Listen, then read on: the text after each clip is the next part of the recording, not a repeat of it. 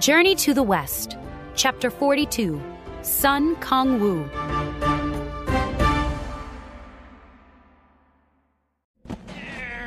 Wukong struggled to free himself from the golden rope.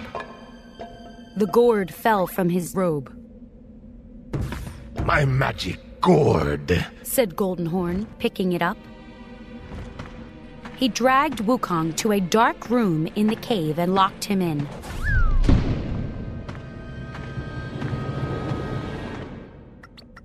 Right away, Wukong made himself tiny and escaped. He flew down a tunnel and squeezed through the cave's main door. Once he was outside, he returned to his normal size. He banged on the cave door. Open up right now! The door flew open and Golden Horn appeared, Sun Wukong. shouted the demon. How did you escape? I'm not Sun Wukong. The monkey lied, But you look just like him. said Golden Horn, Yes, I do. said Wukong. Sun Wukong is my twin brother. My name is Sun Kongwu. Why are you here, Sun Kongwu? asked Golden Horn, I know you captured my brother. said Wukong. Set him free. Golden Horn laughed. I'm not going to do that. Oh, that's too bad. said Wukong, pretending to feel bad. I was hoping to solve this problem without violence.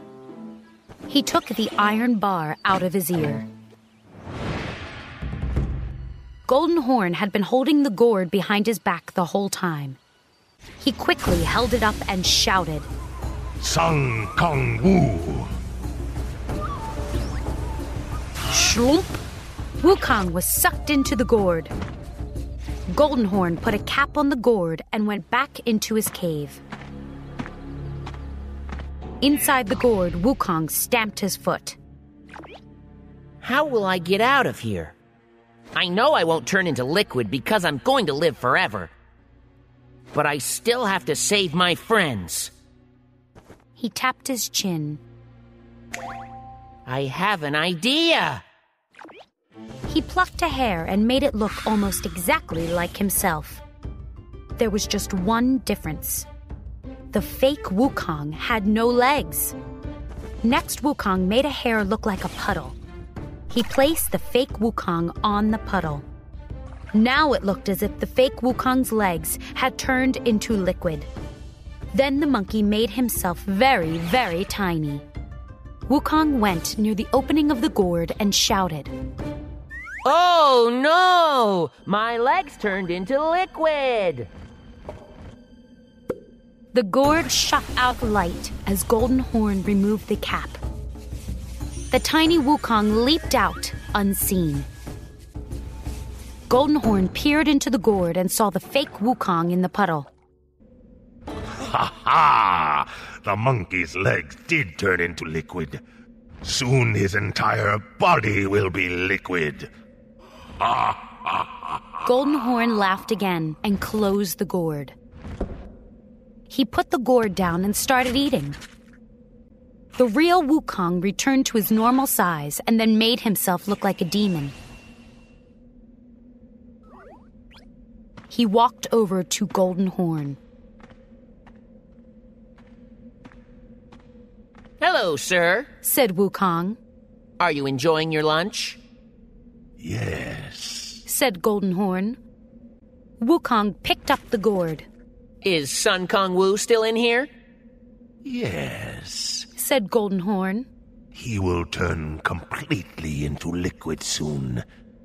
Stop asking me questions. I'm trying to eat my lunch. Golden Horn tilted his head to take a drink. Wukong slipped the gourd into his robe. He quickly made a fake gourd with one of his hairs. He put it on the table and then ran outside. Wukong changed back into himself and then banged on the cave door again. Golden Horn threw the door open. My name is Kong Sun Wu, said Wukong. You captured my nephews. Return them at once. Golden Horn held up the fake gourd. Kong Sun. Wow! cried Wukong, interrupting the demon. I have a gourd that looks just like that.